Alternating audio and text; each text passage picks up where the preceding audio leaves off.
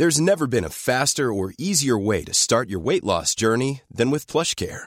PlushCare accepts most insurance plans and gives you online access to board-certified physicians who can prescribe FDA-approved weight loss medications like Wigovi and Zepbound for those who qualify. Take charge of your health and speak with a board-certified physician about a weight loss plan that's right for you.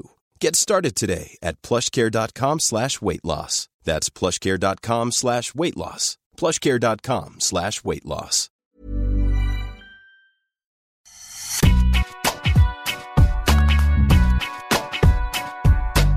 Bonjour à toutes et à tous et heureux de vous retrouver pour ce nouveau numéro de Deep Impact, le podcast tennis d'Eurosport avec notre consultant star Arnaud Di Pasquale. Bonjour Deep. Salut Seb, Laurent, Max, salut tout le monde. Je suis Sébastien Petit, journaliste de la rédaction, et à mes côtés cette semaine, les deux collègues vont nous éclairer sur ce Roland Garros palpitant qui s'annonce, Laurent Vergne. Bonjour. Et Maxime Baptiste est là. Bonjour également. C'est la répétition générale avant le grand lancement des internationaux de France, dont le premier tour des tableaux masculins et féminins débutera dimanche 28 mai.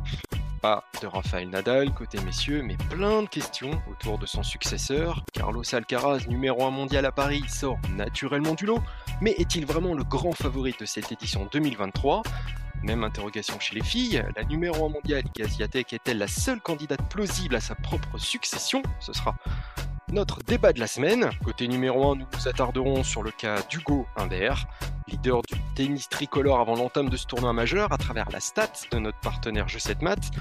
Et enfin, Deep posera son œil avisé sur le cas de Hugo Gaston et de ses lourdes sanctions infligées par l'ATP pour un geste pas joli joli.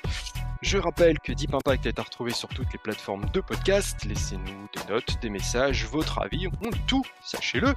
Allez, je crois que les joueurs sont prêts, alors Deep Impact, c'est parti Roland Garros va donc débuter dimanche 28 mai, et pour la première fois depuis 2004, Rafael Nadal ne sera pas de la partie. Un manque incommensurable pour le tournoi qui entre sans doute dans une nouvelle ère, un crève-cœur pour beaucoup, mais aussi une opportunité incroyable pour les autres joueurs qui se disent enfin, la porte est plus ouverte que jamais pour décrocher un trophée trusté quand même par 4 joueurs sur les 18 dernières éditions. Nadal, Djokovic, Federer et Wawrinka. Quel joueur sera l'heureux élu de cette année? Alors naturellement, bah, cette année, tous les yeux sont rivés sur Carlos Alcaraz, hein, qui défie le temps. À 20 ans, il débarque à Paris dans la peau du numéro mondial avec déjà un titre de Grand Chelem sous le bras, gagné à l'US Open l'an dernier.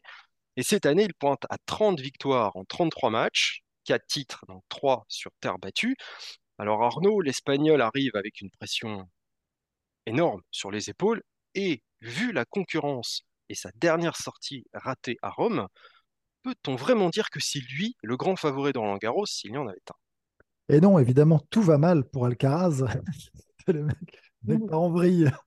Mais non, pas du, ouais, pas du tout. Non, non, mais en effet, cette défaite, on en a déjà parlé euh, contre Marozane, c'est comme ça qu'on prononce, enfin, on ne sait plus. Marozane, euh, peu importe. Euh, ce qu'on se disait, c'était presque, c'était un mal pour un bien. C'est-à-dire qu'à un moment donné, c'était la possibilité de souffler, de, de se remettre peut-être d'aplomb, enfin physiquement, mentalement surtout, de reprendre de la fraîcheur avant de se relancer avant bah, un événement majeur, un grand chelem à Roland Garros qui Il l'a fait exprès, quoi, c'est ça que tu dis Pas du tout, pas du tout. Je pense que l'enchaînement était tellement fou que de toute façon, il fallait bien que ça arrive. Et, euh, et c'est arrivé peut-être au bon moment. Alors, est-ce que c'est conscient, inconscient? Évidemment que c'est totalement inconscient, parce qu'il veut les gagner tous les matchs et qu'il met l'intensité maximale à chaque fois. Mais euh, euh, il reste parmi les grands favoris. Je sais pas si j'arrive pas à le mettre grand favori tout seul. Ah bah, personnellement. C'est ça la question, justement. Ah, je sais pas, tu m'as parlé d'Alcaraz, donc moi je réponds sur Alcaraz. Après, en revanche, moi je, je, je, je, le mettrais presque. Alors, je sais que c'est pas sa plus grande saison, loin de là, mais je le mettrais presque à égalité avec un Djoko quand même, voilà, ah. à Roland Garros. Voilà. Pour euh, tout ce qu'on sait, pour, euh, parce qu'il parce qu'il a déjà gagné, parce qu'il y a 22 titres de Grand Chelem, parce que il va retrouver des couleurs très probablement euh, sur, à, la, à la porte d'Auteuil. Et donc, pour moi, les deux grands favoris sont eux. Et après, il y en a quelques-uns qui suivent. Euh, Tsitsipas, peut-être, en trois pour moi. Et, euh, un Medvedev qui peut tirer son épingle du jeu désormais. Hum. Alors, Laurent, on disait euh, il y a deux semaines sur Terre qu'il semblait y avoir Alcaraz et les autres, en l'absence de Nadal et Djokovic, deux joueurs d'ailleurs qui n'a plus affronté depuis un an maintenant. Hein, C'était à Madrid, quand il les avait battus coup sur coup. Alors, est-ce que la pancarte de favori ne peut être qu'entre ses mains Et pas dans celle d'un, par exemple, d'un Djoko, puisque Arnaud en fait pension Moi, je dirais qu'il est favori. C'est le favori du tournoi, mais c'est pas le grand favori. C'est incomparable avec ce qu'on a pu connaître avec Rafael Nadal pendant des années et des années. Pour moi, c'est le Roland le plus ouvert sur le papier depuis, je dirais, depuis 2005. depuis le premier titre de Nadal, mais quand il était arrivé à Roland il y a 18 ans, il, était favori parce qu'il avait gagné Monte-Carlo, Rome, mais c'était pas l'archi favori qui serait à partir de, l'année suivante. Bah là, pour moi, on est un petit peu dans cette configuration-là, c'est-à-dire que il n'y a pas un joueur qui écrase tout. et je suis assez d'accord avec Arnaud. Pour moi, il y, a une, petite brochette de joueurs qui sont capables, en fonction des circonstances, de tirer plus ou moins leur épingle du jeu. Maintenant, je, pense quand même que Alcaraz, celui qui a donné le plus de garanties. Alors évidemment, il y a cette défaite à Rome très tôt dans le tournoi qui peut semer le doute, mais pour moi, c'est jusqu'à preuve du contraire un épiphénomène. J'avais dit ici avant Rome, effectivement, que moi, après l'enchaînement euh, Barcelone, Madrid, s'il devait aller au bout à Rome, sachant que maintenant, même si le rythme n'est euh, pas forcément épuisant lui-même, mais les Masters 1000 te mobilisent pendant euh, 20 jours au lieu de 14 avant. Et ça, je pense que c'est quand même de la fatigue euh, mentale notamment. Donc pour moi, c'est pas plus mal qu'il ait perdu, d'autant qu'il perd pas contre un adversaire direct. Euh, donc en termes d'impact sur sa confiance, je pense que c'est assez marginal cette défaite contre Marochan. Maintenant, on verra à Roland, mais effectivement, c'est pas plus mal. Et chacun a ses petites ou moyennes ou grandes failles ont été affichés euh, pendant cette euh, campagne sur Terre. Je trouve qu'il est légitime quand même d'en faire le favori, d'autant que oui, il, va avoir une forme de pression, il est numéro un mondial, il arrive, il est tête de série numéro un. Nadal n'est pas là, donc euh, ça change aussi quand même pas mal de choses en, amont du tournoi pour lui. Je pense qu'il a quand même déjà montré dans sa jeune carrière qu'il avait une capacité à répondre présent dans les très grands rendez-vous. Euh, qui mérite qu'on lui, lui fasse confiance. Donc pour moi, il est le favori de ce tournoi, mais il n'y a pas forcément un boulevard euh, sur le papier, comme on a pu le connaître avec le Nadal des, des années 2000 euh, ou 2010. Maxime, pour toi, Alcaraz aussi, il sort du lot. Est-ce que Djokovic et Tsitsipas aussi, on va en parler, sont vraiment relégués au second plan? Djokovic, je, je, ne peux pas le, le reléguer au second plan parce que pour tout ce que Scarno a dit, pour toute son expérience, pour tout son vécu, euh, pour son discours aussi, son discours qui est très orienté quasiment uniquement sur les grands chelems. Il le dit, c'est ce qu'il vise maintenant, il fait tout pour y être euh, le plus performant. Euh, maintenant, on ne peut pas ignorer que sa préparation sur terre battue a été au mieux moyenne, et sinon décevante, vraiment décevante il semblait un peu quand même monter en puissance à Rome, où il a atteint l'écart. Euh, il a même à, 60% ou 80%, je ne sais pas exactement, de, ses moyens. Il a mis 2-7 à Cameron Norrie, par exemple, en huitième de finale, et 2-7 sans, sans trembler. il Donc, était vraiment dominé par Rune, quand même, je trouve. Ouais, ouais, ouais. En fait, ce que je veux dire, c'est que son niveau moyen lui assure de toute façon d'être normalement plutôt serein euh, dans les premières étapes euh, de, la quinzaine, et notamment en première semaine. Après, ça dépend évidemment du tirage de l'adversaire, si l'adversaire est en feu en face, tout ça. Mais il a tellement d'expérience, Djokovic, que je le vois de toute façon monter en puissance. Euh, la seule la seule vraie interrogation pour moi le concernant, c'est pas tennistiquement, c'est physiquement. Physiquement, il me semble pas euh, pas très rassurant, euh, notamment contre Runeux, comme le disait Laurent à l'instant. Renault l'a dominé physiquement, il l'a dominé évidemment tennistiquement, il a été plus agressif, il, a été meilleur dans tous les secteurs, mais euh, notamment sur le plan physique. Euh, il, donne des petits signes euh, de lassitude au niveau du coude, qui a toujours été sa, faiblesse, s'il y en avait une à, noter. Et voilà, je ne sais pas dans quel état physique Novak Djokovic, Djokovic, sera. Or, au format, euh, sur le format long euh, des 5-7, c'est quand même un avantage qu'il a eu depuis 10 ans, on va dire, 10-15 ans sur la, sur la concurrence. C'est l'athlète le mieux préparé euh, du circuit et celui qui est le plus endurant sur la, sur les 5-7. Donc voilà, s'il n'a pas ça avec lui, il sera un peu, un peu plus fragilisé. Mais de toute façon, tout ce tournoi, côté messieurs, en effet, s'annonce passionnant parce qu'il y a, parce que le danger peut venir de partout. Euh, on parlait d'Alcaraz. Alcaraz a fait forte impression à Barcelone et, Madrid. Mais le paradoxe, c'est que dans les deux tournois les plus importants sur Terre, dans, le sens où, où, les conditions sont un peu plus proches de celles de Roland, c'est-à-dire Monte Carlo et Rome, il, a soit fait l'impasse parce qu'il était blessé à Monte Carlo, soit il est sorti tôt. Donc finalement, il n'a pas les meilleures références sur les tournois qui sont les plus proches au niveau des conditions. Et euh, au contraire, par exemple, d'un Runeux, un Runeux qui a fait finale à, à, Monte Carlo, qui a fait finale à Rome aussi, mais qui a aussi montré une certaine nervosité euh, au moment de conclure dans ces, dans ces deux finales. Donc euh, c'est très très partagé et ça en fait, ça en fait un tournoi très, très enthousiasmant il faut aussi préciser que ça reste la référence en Grand Chelem sur ces dix dernières années. C'était quand même le monstre incontesté euh, encore en début d'année. Et maintenant, il est presque relégué en second plan. C'est assez euh, fascinant la façon dont ça tourne.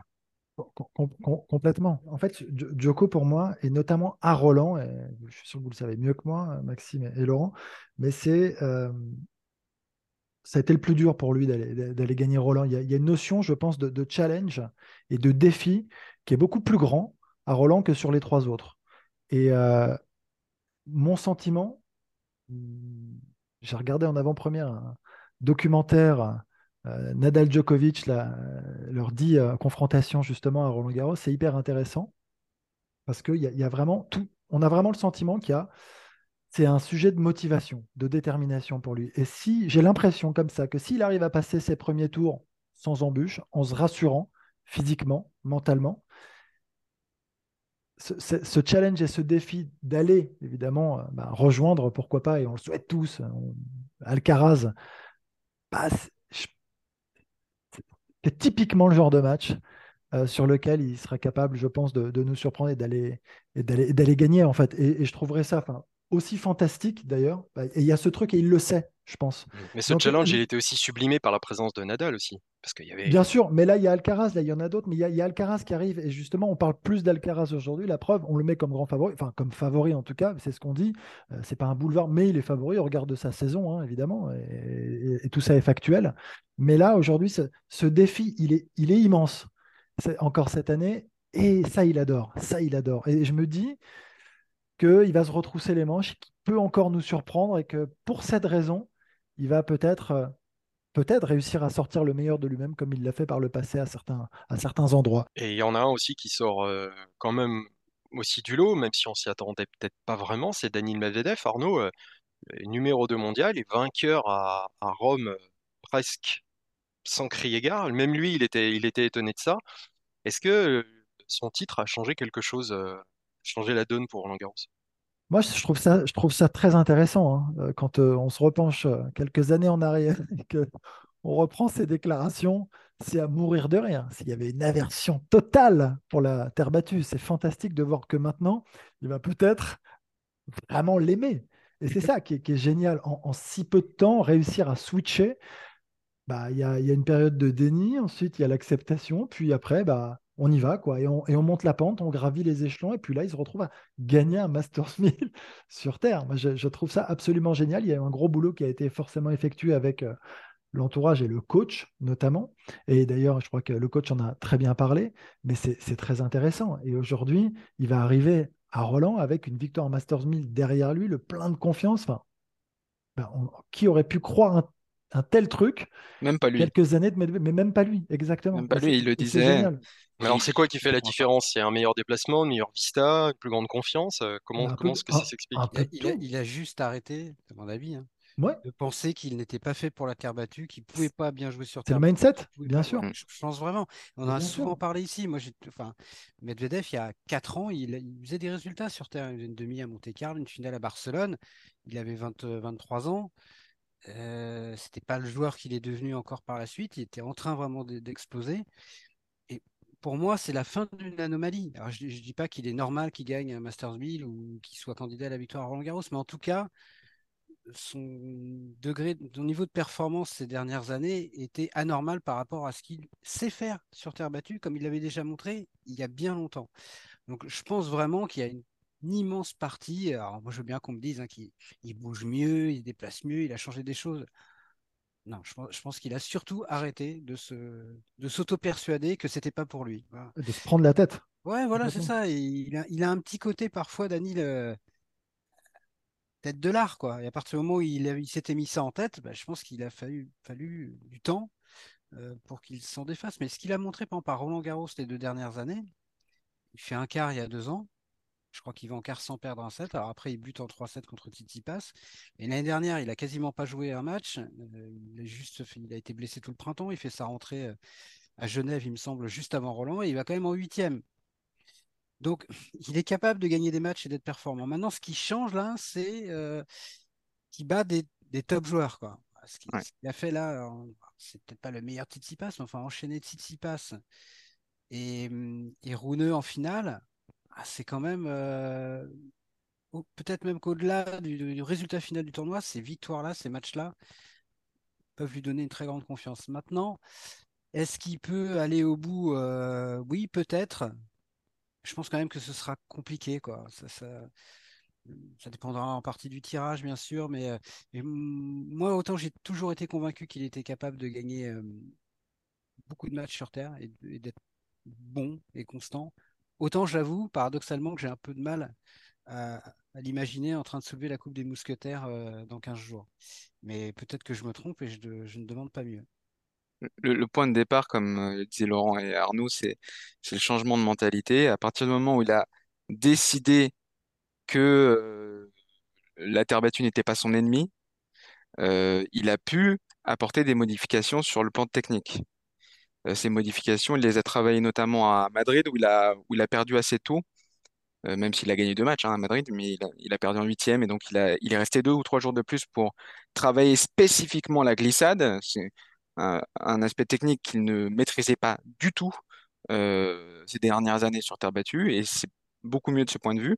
Et je l'ai vu, moi, en finale contre euh, à Rome, répondre à des trajectoires hautes, bombées euh, de, du Danois, avec voilà, beaucoup plus de volume dans ses frappes, alors qu'il a une technique qui l'amène à, frapper à plat, vraiment très à plat. Et j'étais étonné par, ce, par cette, euh, cette nouvelle corde à, son arc. Euh, il a changé de, cordage aussi, apparemment un cordage qui, qui est plus adapté pour euh, la terre battue. Donc voilà, mais tout ça, toutes ces, tous ces détails techniques, évidemment, ne sont que la conséquence d'un changement d'état d'esprit. Mmh. Et un petit mot aussi sur Holger Rune, mine de rien, il continue de pousser, il est sixième mondial, il a gagné un titre à Munich. Il a fait deux finales donc en Masters 1000, euh, on l'a dit. Il a battu Djokovic et Rude à Rome, Medvedev et Sinner à Monte-Carlo. Qu'est-ce qui ferait pas de lui aussi un favori, euh, Arnaud? Alors, il y a combien de catégories de favoris? Et combien de euh, chapeaux? Chapeau 1, chapeau 2, chapeau 3 non, pour, moi, pour moi, évidemment, évidemment ce ne serait pas une surprise, comme à Medvedev par exemple, de, le voir arriver, de le voir arriver en demi-finale par exemple, mais j'ai du mal à, à, les voir aller plus loin et et j'ai du mal à les voir soulever le trophée cette année. Voilà. Et Rouneux, c'est un peu pareil. Il est très fort, euh, il est en train de montrer beaucoup de choses, qu'il progresse, qu'il est très très ambitieux, euh, mais pour autant, je l'imagine pas gagner. Mais ça ne veut pas dire qu'il le fera pas. Hein. C'est pas du tout ce que je dis. Il progresse, il est très bon. Moi, je, il, est, il, est, vif, il joue intelligemment, il touche super bien la balle, il varie. Enfin, il accélère. Je trouve les changements de rythme et tout. Il est, il est bluffant, hein, ce joueur. Vraiment, il est bluffant. Euh, c'est pas mon joueur préféré pour tout vous dire, mais euh, il est bluffant. Voilà, il est, il est surprenant. Et, et, sur toutes les surfaces, il, va, il, va, il va être très bon. Il est très jeune, il a les dents très très longues. Enfin, il est très intéressant. Je te sens dubitatif, euh, Laurent. Non, je pense qu'il fait partie des 7-8 joueurs qui ont vraiment une carte à jouer. Et si en gros, tu peux prendre les 8 premiers mondiaux. Hein de Alcaraz à, Sinner. Derrière, je pense que on tombe sur des, Frieds, des Kachanov, des OG Aliassim, etc. Pour tout un tas de raisons souvent différentes. C'est plus compliqué d'imaginer ces joueurs-là euh, aller, euh, aller dans le dernier carré ou, au-delà. Mais sincèrement, tu prends Alcaraz, Djokovic, Tsitsipas, Medvedev, Ruud, Rouneux, Roublev, vainqueur à Monte-Carlo, Sinner pour tout ce qu'il est capable de faire. Je serais très surpris que le vainqueur ne se trouve pas parmi les huit premiers mondiaux. Et si l'un d'eux va au bout, je serais, ce sera pas forcément une surprise. Je pense que tous y sont. Disons que je tomberais pas de, l'armoire, quoi. Ah, évidemment, ça me surprendrait plus que ce soit Roublev ou Medvedev euh, ou Sinner que Alcaraz ou Djokovic. Mais ça me paraît vraiment pas invraisemblable et c'est pour ça que je trouve que on a un panel de prétendants qui est qui me semble beaucoup plus large, déjà évidemment parce que Nadal ne, ne phagocyte pas tout cette année, mais aussi parce que Djokovic n'a jamais aussi peu montré sur Terre euh, au cours des dernières années. Donc on, ça me paraît assez ouvert, avec une limite. Hein, euh, ils ne sont pas 50 à pouvoir gagner Roland parce que Nadal n'est pas là. En revanche, je pense que les 8 qu'on a cités là, euh, oui, ce serait, ce serait pas une gigantesque surprise. Intéressant chez, chez c'est que il, a, il confirme depuis quelques mois euh, tout ce que son succès éclatant à Bercy euh, laissait présager. Ce, qui, lui manquait en 2022 par rapport à aujourd'hui, c'était euh, un niveau moyen constant vraiment haut. Et là, il l'a trouvé ces dernières semaines. C'est le deuxième meilleur joueur sur Terre du printemps, avant Roland Garros, derrière Alcaraz. Trois finales en quatre tournois, dont un titre à Munich et donc deux finales en Masters 1000. Il a vraiment trouvé cette constance-là. Maintenant, il me semble encore un peu, s'il y a encore un, truc un petit peu genou chez lui, c'est euh, justement dans ces finales-là où il a le statut plutôt de favori parce que contre Medvedev sur terre battue, il était au moins, c'était au moins du 50-50. Pareil contre Rublev. Et dans cette situation-là où il était plutôt légèrement favori, on a senti que le bras tremblait un peu plus et qu'il était moins libéré qu'il l'avait été notamment à Bercy. Et c'est peut-être euh, ce, ce qui pourrait lui manquer à Roland. Mais il a été intelligent hein, en finale de Rome. Il a, il a déjà euh, rejeté toute la pression sur Djokovic. Il a dit c'est Djokovic le favori, s'il devait y en avoir un. mais il est, je pense qu'au-delà des qualités du joueur, c'est un joueur ultra complet déjà pour cet âge-là, c'est assez euh, bluffant. je pense que sa plus grande force est son ambition sa petite faiblesse à court terme, ça peut être son impatience. Je le trouve impatient parce qu'il est ambitieux, mais je trouve ça se transforme en une impatience parfois euh, dans les matchs, dans les matchs importants. Tactiquement, c'est vrai que sur, sur certains euh, duels, y compris contre Rude, euh, où il a fini par s'en tirer, et contre Medvedev, j'ai trouvé que par moment, il se trompait un petit peu et qu'il se précipitait. Et donc, il, il doit, pas oublier qu'il a que 20 ans, il a envie d'aller très vite, il a déjà envie de tout gagner. Et voilà, je trouve que parfois il est un petit peu trop dans la précipitation. Et puis il a l'exemple Alcaraz, hein, qui a le même âge et qui lui euh, explose tout. Donc peut-être qu'il se dit aussi, c'est à mon tour, moi aussi je peux ouais, mais Je, pense, je pense, que même si Alcaraz n'existait pas, il serait comme ça. C'est sa nature, c'est sa façon de d'appréhender son métier et la compétition. Et je pense qu'il est comme ça de toute façon. Voilà, il, a, il déborde d'ambition et c'est très bien. Il, faut, il en faut plus des comme lui. Donc dans le tableau masculin, on a compris, hein, les prétendances bousculent. Autant dans le tableau féminin, eh bien, il y a trois noms qui ressortent euh, du lot. Ziatek, numéro 1 mondial et tenante du titre, Zabalenka, deuxième mondial et vainqueur à l'Open d'Australie, et Elena Rybakina, quatrième mondial, vainqueur du dernier gros tournoi sur, sur terre battue à Rome. Donc ces trois joueuses ont non seulement remporté les, quatre derniers tournois du Grand Chelem, et donc les, trois plus gros tournois sur terre battue de la saison, donc voilà, garde pour Ziatek, Madrid pour Zabalenka et donc Rome pour Ibakina. Donc Arnaud ici, euh, priori, euh, pas de surprise, hein, ça va se jouer entre ces trois-là. Ouais, ça va se jouer probablement, on peut pas l'affirmer hein, quand même. Entre ces trois-là, euh, Ziatek, un peu quid de sa blessure, ça aussi. C'est l'interrogation. C'est l'interrogation, on est quand même dans une certaine, enfin, dans une incertitude. Maintenant, Maintenant, si elle arrive à, réparer ça rapidement, et elle a quand même gagné suffisamment de matchs, euh, elle a gagné Stuttgart, alors elle ne fait pas là sa plus grande saison, mais elle a suffisamment de confiance, cette victoire derrière elle, à mon sens, pour rester la favorite, à mon sens. Euh, et après, derrière, en effet, ouais, c'est Sabalenka, Ribakina, et, est-ce qu'il n'y en a pas d'autres qui peuvent, je ne sais pas, hein, venir les embêter? Ça, euh, il peut tout se passer, hein, franchement. Moi, je, trouve que ça, va être aussi, ça risque d'être euh, assez ouvert aussi. Je pense chez, chez Maxime? euh, Assez ouvert, c'est sûr. Euh, aussi ouvert que certaines années, euh, c'est-à-dire les années pré-Swiatek, j'ai envie de dire, euh, je dirais, je dirais que ça l'est moins quand même. Il y a quand même trois filles qui se détachent fortement, comme tu l'as dit, Sébastien, et, et Swiatek est naturellement la, la favorite parce qu'elle a sur terre battue des atouts que n'ont pas les, les deux autres, notamment en termes de glissade, en termes d'effet lifté. Et, ça, c'est sur la longueur. Si elle, si elle utilise son intensité physique, euh, son, son cardio euh, euh, face aux deux autres, je pense que je pense qu'elle est qu'elle est meilleure. Maintenant, il y a y a plusieurs choses. Il y a évidemment sa blessure. Sa blessure, c'est très mystérieux. On sait qu'elle a eu mal à la cuisse droite, mais à part ça, je sais pas si c'était aussi, un je crois, non? hein, Il y avait pardon? les côtes aussi, non? Oui, les côtes, mais les côtes, c'était euh, C'était avant, mais ouais, c'était avant, c'est vrai. ça, ça Mais traîne c'est mais, peut-être. mais, mais c'est intéressant ce que tu dis parce que c'est un enchaînement de petits pépins en effet Hmm. euh, chez Swiatek euh, qui est moins euh, moins intouchable que, que l'an dernier de ce point de vue-là aussi, du point de vue physique.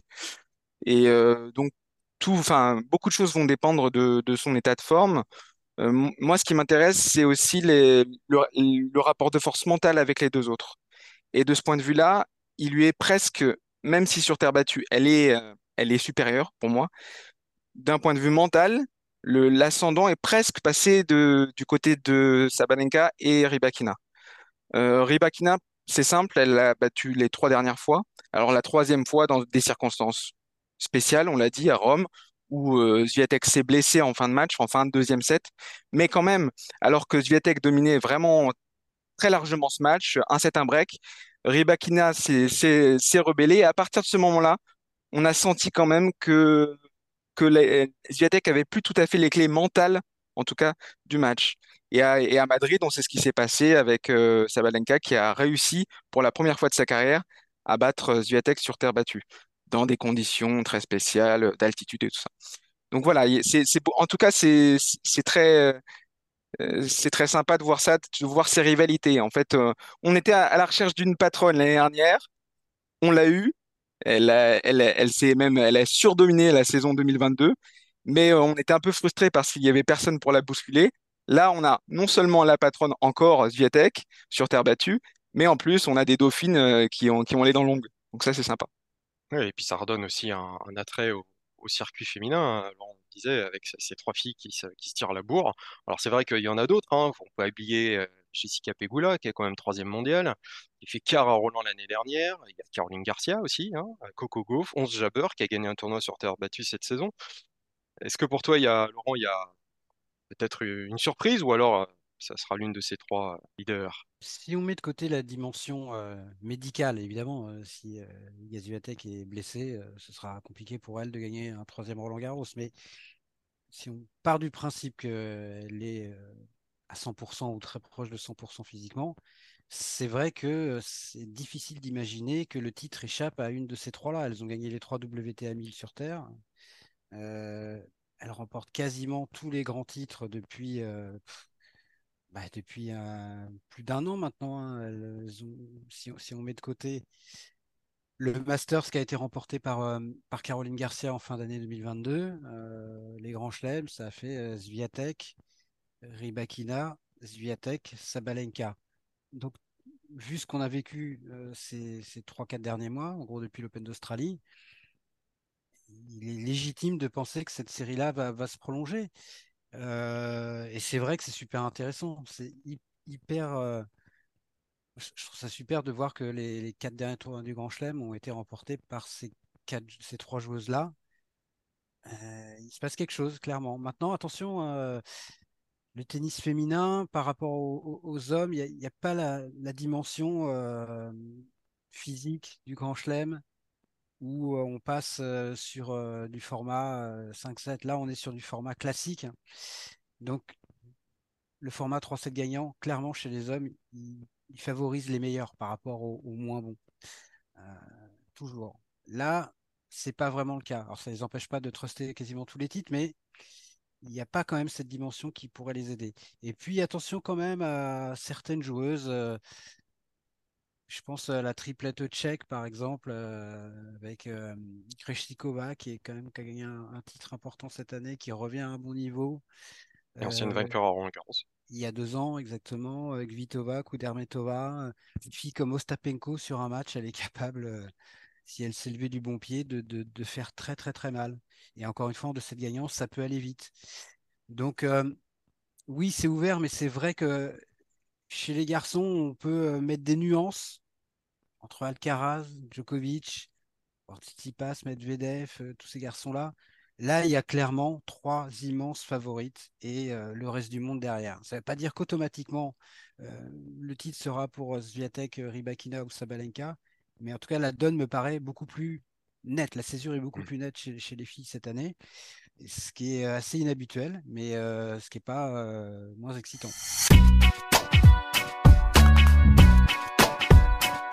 Alors vous le savez, si vous nous suivez régulièrement, notre partenaire euh, G7 Mat, que vous pouvez suivre hein, sur les réseaux sociaux, nous dégote un chiffre marquant chaque semaine. Et là, le tennis français est à l'honneur avec Hugo Humbert.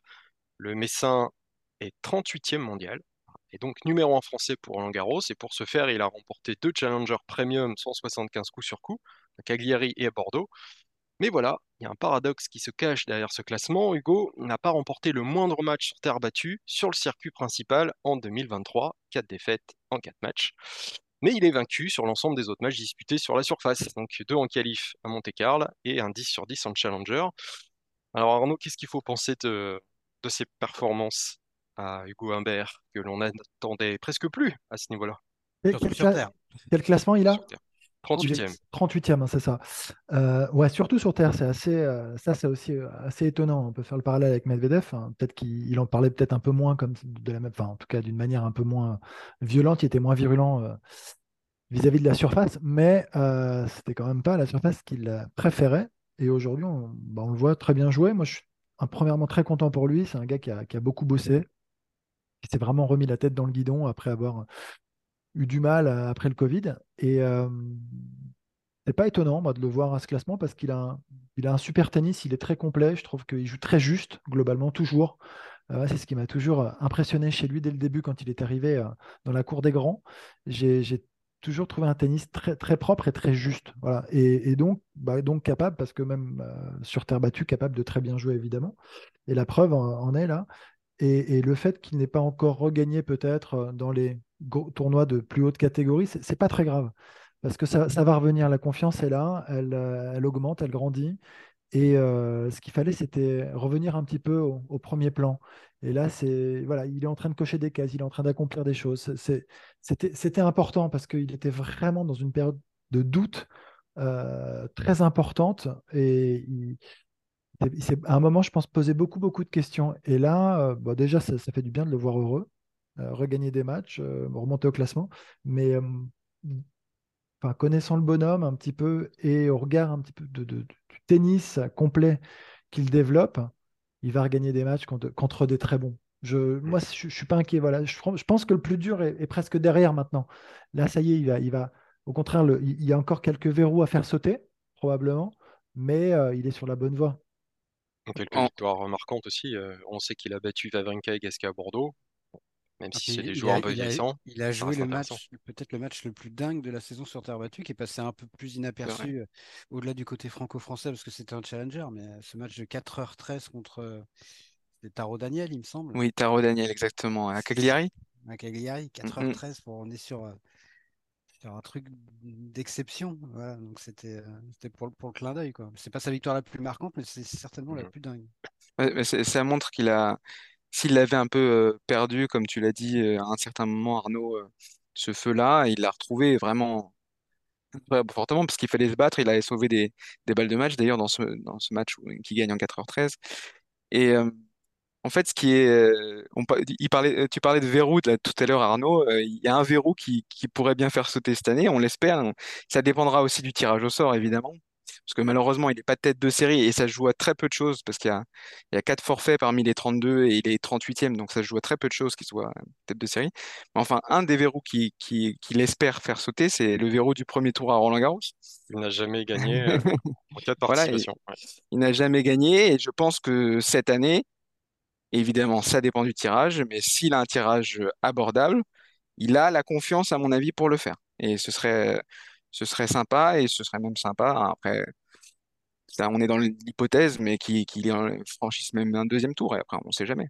Mais en tout cas, c'est très, très, très encourageant de, de, de, le voir euh, sourire comme ça et de le voir rejouer à son tennis offensif, qui, euh, qui, est un, qui est un tennis positif, vraiment. Et, et euh, comme locomotive du tennis français masculin, Hugo Humbert, on l'espérait il y a 2-3 ans, et bah, qu'il revienne à ce niveau, c'est tant mieux. On précise hein, que c'est pas son meilleur classement, 38e, mais il a pointé à la 25e place mondiale en 2021. Hein, c'est ça, à l'époque où il avait gagné un, ATP 500 à Halle sur gazon, surface où il a le meilleur ratio victoire-défaite. Mmh. Il accuse 60% de réussite sur gazon, 49% sur dur, et donc seulement 27% sur, euh, sur terre battue. Donc euh, voilà, donc pas une victoire, hein, précise même pas en qualif, euh, c'est dire s'il a une petite lacune là-bas. Roland Garros, ça sera sans doute que du bonus, hein, Laurent. Ouais, moi j'ai surtout très envie de le voir effectivement sur gazon. Il, a un jeu naturel pour le gazon, très clairement. Et j'espère qu'il va gratter encore quelques points pour être tête de série à Wimbledon. C'est vraiment très faisable, hein, parce qu'il a quasiment pas de points à défendre de toute façon. Hugo Humbert, faut se souvenir quand même que juste avant l'Open d'Australie, je crois qu'il est 108e mondial. Il est le 11e joueur français au classement. Donc euh, c'est quand même assez. Moi, honnêtement, si tu m'avais dit, euh, OK, là, dans 4 mois, euh, Hugo Humbert, il sera numéro 1 français dans les 40 premiers mondiaux, je n'aurais pas forcément cru. Je pense que ça en dit quand même plus long sur le tennis français masculin que sur lui-même. Oui, il est numéro 1 français, mais il a gagné 7 matchs sur le circuit principal cette année. Hein. Il n'a pas gagné sur terre, mais même ailleurs, il a joué beaucoup sur le circuit. Et donc deux victoires en Coupe Davis, dont une contre, contre l'ami euh, Marochan d'ailleurs au passage. Lui, il l'a battu. Donc euh, non, c'est très bien, il, il, retrouve de la confiance. On a vu beaucoup de joueurs ces dernières années euh, progresser très vite et beaucoup au classement via les challengers avant d'obtenir de, gros résultats sur, sur le circuit principal, parfois même en Grand Chelem.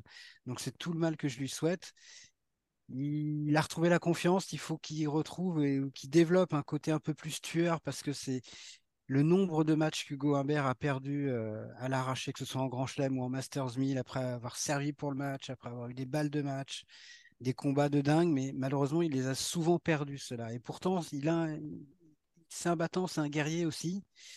il lui manque un petit truc comme ça. D'ailleurs, à Roland, j'ai souvenir d'un match au premier tour où il perd en 5-7, je crois, il peut-être il y a deux ans. Donc, euh, ouais, c'est tout le mal qu'on lui souhaite. Il a zéro pression. Il est pas, Même s'il est numéro un français, il est quand même pas très attendu à Roland Garros. Donc, pour moi, l'important pour lui, c'est de, de, garder sa dynamique. Et je sais plus si c'est Arnaud ou, Maxime qui disait qu'il avait fait le plus dur, probablement, en revenant euh, dans une dynamique positive, très positive que maintenant j'espère que c'était inespéré qu'il revienne euh, aussi vite aussi haut au classement. Donc euh, qu'il en profite on s'en fout que ce soit euh, grâce au challenger peu importe. Et qu'il en profite en tout cas pour capitaliser là-dessus et reprendre vraiment sa place dans les 30 et, je pense vraiment même dans les 20 il a le jeu pour ça. Donc ouais il sera il sera surveillé lui aussi. Pour terminer un œil de type un peu spécial Arnaud tu voulais revenir sur cette euh, sanction infligée par l'ATP à Hugo Gaston. Ouais, pour un geste anti-jeu. Alors, euh, je crois que c'est pas la première fois. Hein. Il est apparemment coutumier du fait. C'est aussi pour ça hein, qu'il est sanctionné. 133 euh, 000 euros au départ, me semble-t-il, et puis réduit donc à 72 000 euros après appel. Alors pourquoi? Parce que contre Koric, à Madrid, sur euh, un point quasi perdu. Il a sorti la balle de sa poche, il la balance sur le terrain et euh, il regarde l'arbitre en disant On remet deux balles, il y a, la balle qui, est tombée de ma poche. Genre. Bon, moi, c'est marrant parce que j'arrive pas à prendre ça au premier degré. Donc, euh, l'amende, elle l'est pourtant hein, au premier degré. Mais, mais alors, la blague, elle est peut-être très mauvaise on sait tout ce qu'on veut. Moi, je trouve ça totalement disproportionné parce que je ne crois pas une seconde qu'il pense pouvoir vraiment rejouer ce point. Je pense qu'il sait que c'est perdu. Je pense que hier l'habit, c'est un peu par, dépit qu'il le fait et c'est tout. Et que ça s'arrête là. Mais euh, je me trompe probablement, euh, ou en tout cas, je me trompe peut-être. Mais c'est comme ça que je le vois et je trouve qu'on en fait une affaire d'État pour pas grand-chose, alors que voilà, c'est mon sentiment. Euh, je crois qu'au fond, il ne croit pas une seconde qu'on va rejouer le point. Voilà, en fait, c'est ça. C'est-à-dire qu'il ne va pas comme ça râler en disant j'ai vraiment fait tomber la balle. Il le fait comme ça, dépité, parce qu'il sait que c'est un penalty qu'il a balancé, il a perdu le point. Et puis d'ailleurs, il n'y a pas de contestation, ça tourne et puis basta. Je le vois comme ça. Et, donc, je trouve que cette amende, elle est colossale. 100, si c'est 133 000 euros, c'est c'est du grand n'importe quoi. C'est plus que son prize money sur l'année, par exemple, qui je ne sais pas quel, est, votre avis à vous, messieurs. Moi, je, oui, c'est de l'anti-jeu. Oui, c'est non. Enfin, non, c'est pas bien. Ça, va, quoi. J'ai du mal à être catégorique parce qu'en fait, je connais pas totalement le, contexte. J'ai vu la vidéo comme tout le monde, les images, mais voilà, j'ai pas vu la suite. J'ai pas vu s'il y a eu une grosse discussion avec l'arbitre après, si le voilà, j'ai un peu du mal à déterminer les intentions euh, réelles euh, d'Hugo euh, sur ce sur ce fait sur ce fait de jeu. moi, ce qui m'interpelle, c'est qu'apparemment, il est récidiviste quand même. Et il a il a fait un truc du même genre en fin d'année dernière, d'après ce que j'ai compris. Donc évidemment, c'est pas. C'est ce qu'a dit, ce dit ATP en tout cas. Voilà, c'est pas, c'est pas. C'est la seule chose qui me fait il me gêne un peu par rapport au fait de dire c'est pas, il fait ça limite pour déconner. Parce que c'est pas la première fois qu'il est taxé de comportement antisportif. Après, sur moi, j'ai pas envie de tirer sur l'ambulance ni de ni de rentrer dans une forme de lynchage. Le, geste est assez moche. Bon, il est sanctionné. Après, sur la l'ampleur de la sanction, il faut juste préciser quand même qu'il y a un nouveau barème des sanctions pour le code de conduite, justement, sur ce type de comportement jugé antisportif depuis le, je crois que c'est depuis le début de la saison. Donc c'est ce qui explique aussi que l'amende euh, ait été euh, aussi importante et qu'elle ait, qu'elle ait pu surprendre, parce que l'ATP a estimé que depuis euh, ces dernières années, il y avait un certain laxisme par rapport à ce type de comportement en termes, en termes de sanctions. Donc là, ils ont voulu frapper un grand coup sur la table. Bon, ça tombe sur Hugo Gaston malheureusement pour lui, mais en même temps, il est quand même responsable de ce qu'il fait sur le cours aussi. Donc, euh, je pense pas qu'il y ait besoin d'en faire euh, une affaire d'État, loin de là. Euh, c'est pas un criminel non plus. Mais c'est vrai que ce genre de geste est un peu. C'est vrai qu'il est tellement grossier, le geste, la façon dont il le fait, qu'effectivement, moi, la première fois que je l'ai vu, j'ai eu un peu la même réaction qu'Arnaud en me disant fait ça, euh, oui, presque pour, pour déconner, quoi. Il n'est pas sérieux, parce que si tu veux vraiment essayer d'être sérieux et de gruger, tu essayes de le faire au moins discrètement ou ah intelligemment. Le point, il est à rejouer si ta balle tombe de la poche. Mais là, il la balance carrément, il la sort, il la jette. Donc, euh, il y a un côté un peu ridicule. Mais ce qui, vient troubler euh, les choses, je, pense que c'est ce côté récidiviste, en tout cas selon l'ATP. Mmh. Donc, il a clairement servi d'exemple, hein, parce que euh, il a un peu été rattrapé par la patrouille euh, une semaine après les faits, même plus que ça, euh, dix jours après les faits, facile. ça montre que personne n'est à l'abri d'un jugement. enfin, mmh. honnêtement, c'était à Madrid, en début de tournoi, donc on parle d'un truc qui s'est passé il y a un mois. Mmh.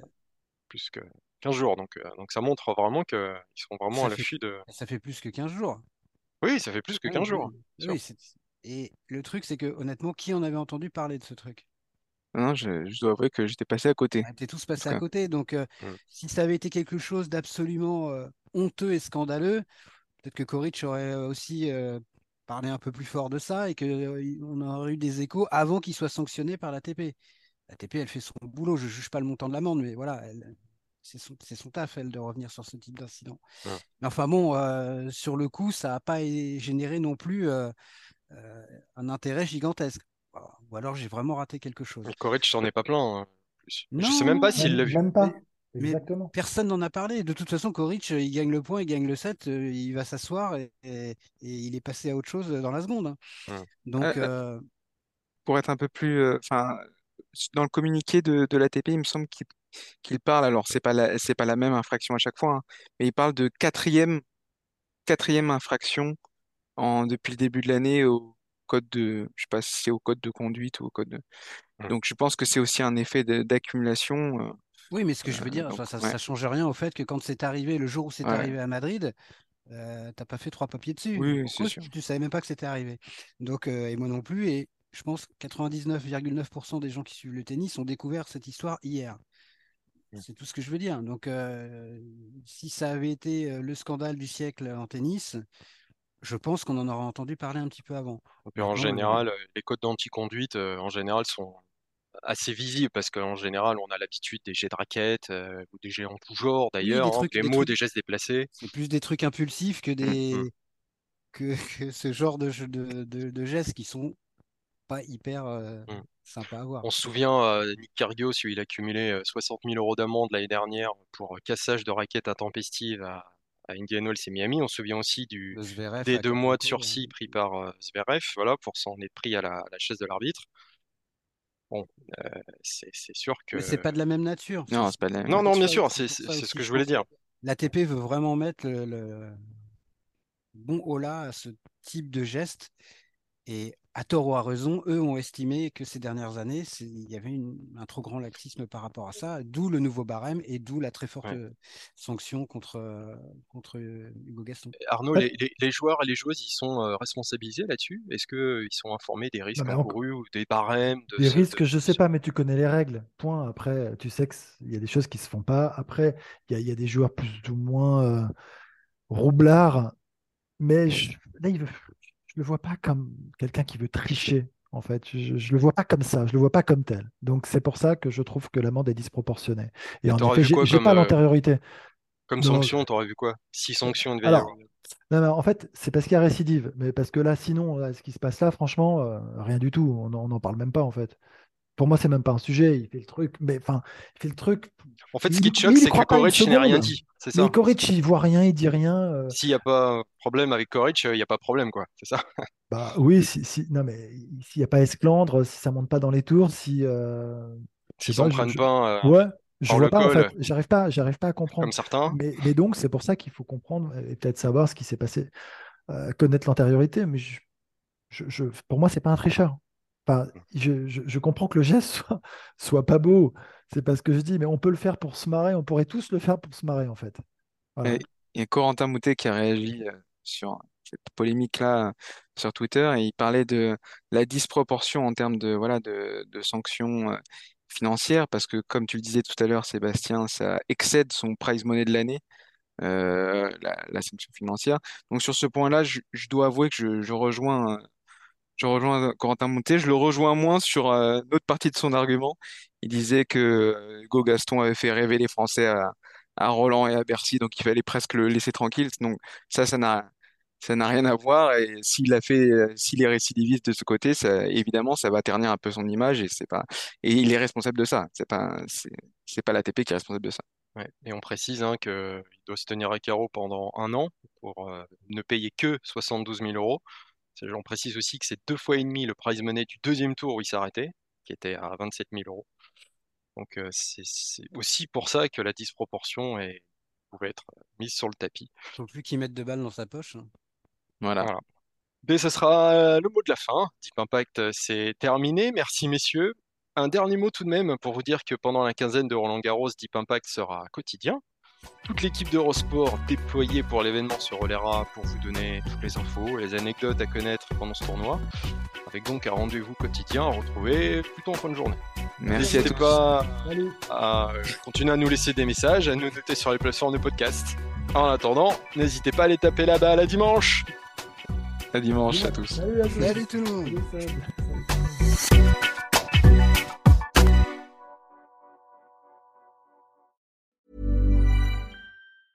Mom deserves the best, and there's no better place to shop for Mother's Day than Whole Foods Market. They're your destination for unbeatable savings, from premium gifts to show-stopping flowers and irresistible desserts. Start by saving 33% with Prime on all body care and candles. Then get a 15-stem bunch of tulips for just $9.99 each with Prime. Round out Mom's menu with festive rosé, irresistible berry chantilly cake, and more special treats. Come celebrate Mother's Day at Whole Foods Market.